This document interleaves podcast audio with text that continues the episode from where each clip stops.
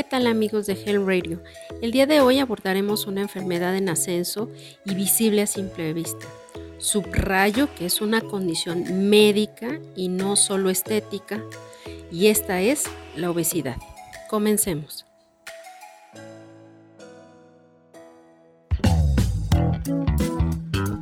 Bienvenidos a Health Radio el podcast donde destacados expertos en diversos campos de la salud humana abordan los temas que más te preocupan y los que tienes curiosidad de conocer a fondo. Health Radio, el podcast de la salud.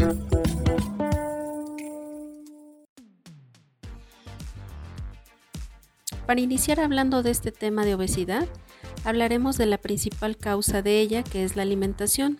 Como sabemos, pues la alimentación es una necesidad básica para subsistir. No solo nos lleva a satisfacer una función vital. La historia de la alimentación ha estado estrechamente relacionada con la evolución del hombre. Los hábitos alimentarios del ser humano han ido cambiando en el paso del tiempo para poder adaptarse a las adversidades del medio. El consumo de alimentos en general va más allá de solo la necesidad de alimentarse para nutrirse, pues además está cargada de significados, de emociones, está ligada a circunstancias y acontecimientos de tipo social. En la actualidad, se consume una alimentación demasiado rica en calorías, aunada a trabajos con muchas menores exigencias físicas. Incluso las actividades cotidianas consumen menos calorías gracias a las comodidades como controles remotos, escaleras mecánicas, elevadores, compras en línea, etc. La alimentación es un acto voluntario y consciente y por lo tanto es susceptible de ser educado y modificado. La obesidad es una enfermedad crónica multifactorial caracterizada por una acumulación excesiva de grasa. Cuando la ingesta de alimentos es superior al gasto energético, tiene lugar un desequilibrio que se refleja en un exceso de peso. La obesidad es una enfermedad no solo un problema estético, es un problema médico que aumenta el riesgo de otras enfermedades como diabetes mellitus, hipertensión arterial, enfermedades cardiovasculares y determinados tipos de cáncer.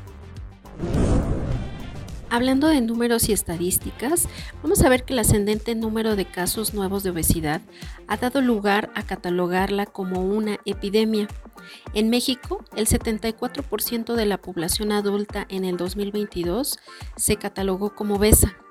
A nivel mundial, nuestro país ocupa el segundo lugar en obesidad en adultos y el quinto lugar en obesidad infantil en el 2022. La obesidad se clasifica de acuerdo con un índice numérico que se denomina índice de masa corporal, que es un cálculo que se realiza con base al peso y a la estatura de cada persona.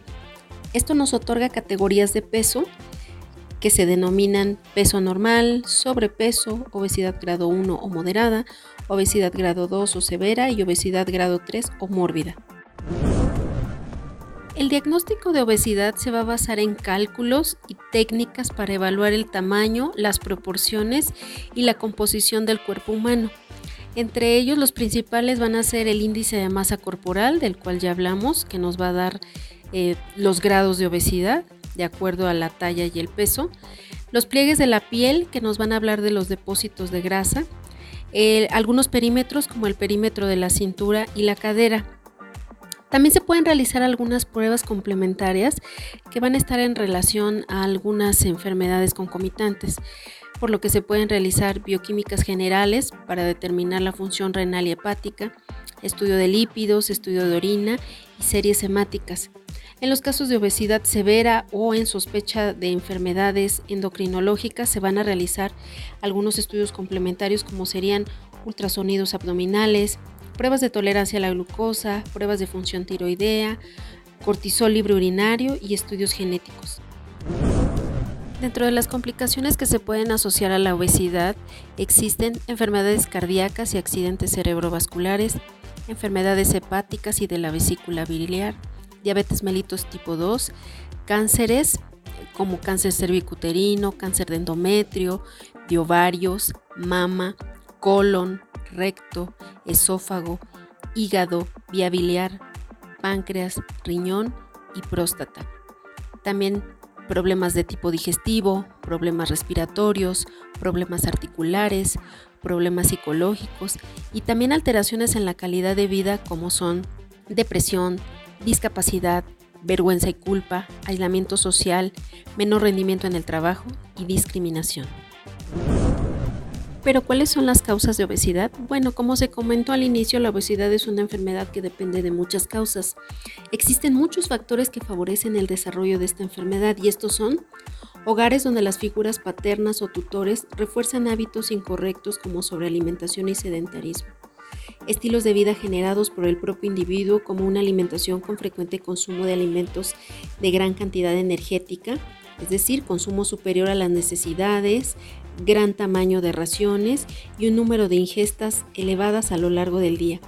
También padecer algunas enfermedades endocrinológicas, tomar algunos medicamentos, padecer enfermedades genéticas, la herencia, padecimientos que limitan la actividad física y el estrés y la ansiedad.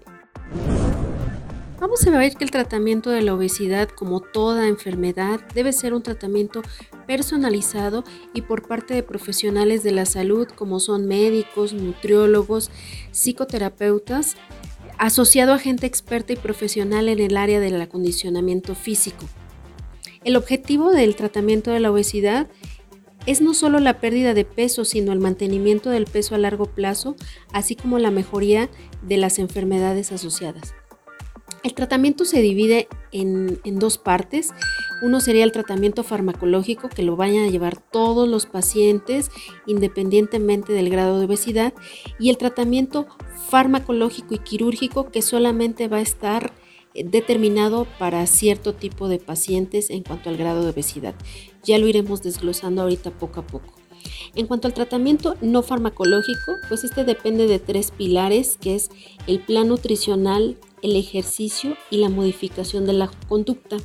En cuanto al plan nutricional, pues va a ser un plan, como ya lo dijimos, individualizado que implica la modificación del tipo y calidad de los alimentos, cambio en la frecuencia de las comidas y la recomendación en la cantidad adecuada de kilocalorías a ingerir por día. En cuanto al ejercicio, pues la actividad física sabemos que aumenta el gasto energético. Se comenzará con un incremento paulatino de la actividad en las tareas diarias, tareas en el hogar, en el trabajo, modificar los hábitos de transporte, es decir, caminar más, utilizar la bicicleta, etc. Subiendo y bajando escaleras, posteriormente introduciendo sesiones de ejercicio de intensidad moderada o alta hasta alcanzar los 150 minutos semanales. En cuanto a las modificaciones de la conducta, el tratamiento de la conducta es básico en el paciente obeso, ya que se pretende modificar sus hábitos tanto en alimentación, ejercicio y estilo de vida para favorecer el control del peso. Se pretende hacer que el enfermo se concientice de la responsabilidad que adquieren sus actos frente a la consecución de los objetivos establecidos. En cuanto al tratamiento farmacológico, vamos a ver que este tratamiento se recomienda a, pacientes con índices de masa corporales mayores a 30 o mayores a 27 si se acompañan ya de enfermedades asociadas. Solo si con la modificación real de los hábitos no se ha logrado una reducción de al menos 5% del peso corporal en tres meses. Para este tipo de tratamiento existen tres grupos de fármacos. Uno, aquellos que van a disminuir la velocidad del vaciado gástrico proporcionando sensación de saciedad. Dos, aquellos que disminuyen la absorción intestinal de grasa. Y tres, aquellos que disminuyen la ingesta, disminuyendo el apetito y produciendo sensación de saciedad.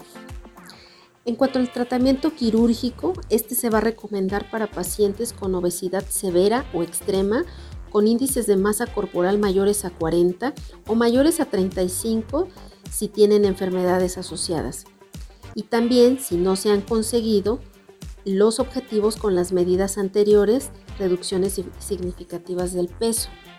Con esta opción lo que se busca es hacer una importante reducción en la ingesta y la obtención de saciedad rápida.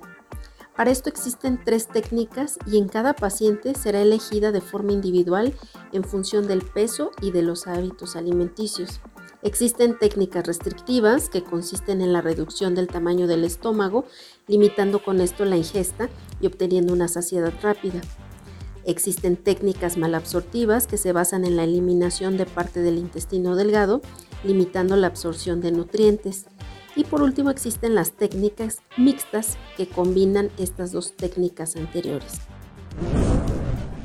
Concluiremos el tema diciendo que la obesidad debe ser reconocida tanto por personal médico como pacientes como una enfermedad y no como una condición física que incluso en la actualidad se trata de tolerar y aceptar por parte de la sociedad, tanto de quien la padece como de quien no la padece. La obesidad no es normal. No debemos asumir la obesidad. La obesidad se debe de tratar y de evitar. Se deben de tener acciones encaminadas a producir cambios en el estilo de vida, promoviendo en el individuo y en la comunidad acciones en la educación nutricional, el ejercicio físico y el apoyo psicológico.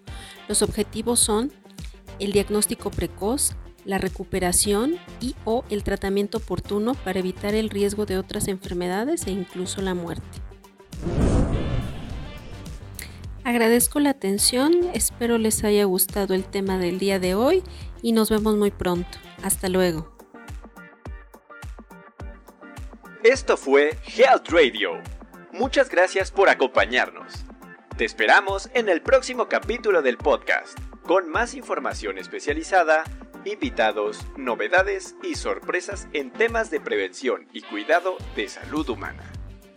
No olvides darle a like a nuestra página para mantenerte informado de todas las novedades que estamos preparando. Y compártela con tus amigos para que hagamos una comunidad saludable. Hasta pronto, cuídate mucho. Health Radio, el podcast de la salud.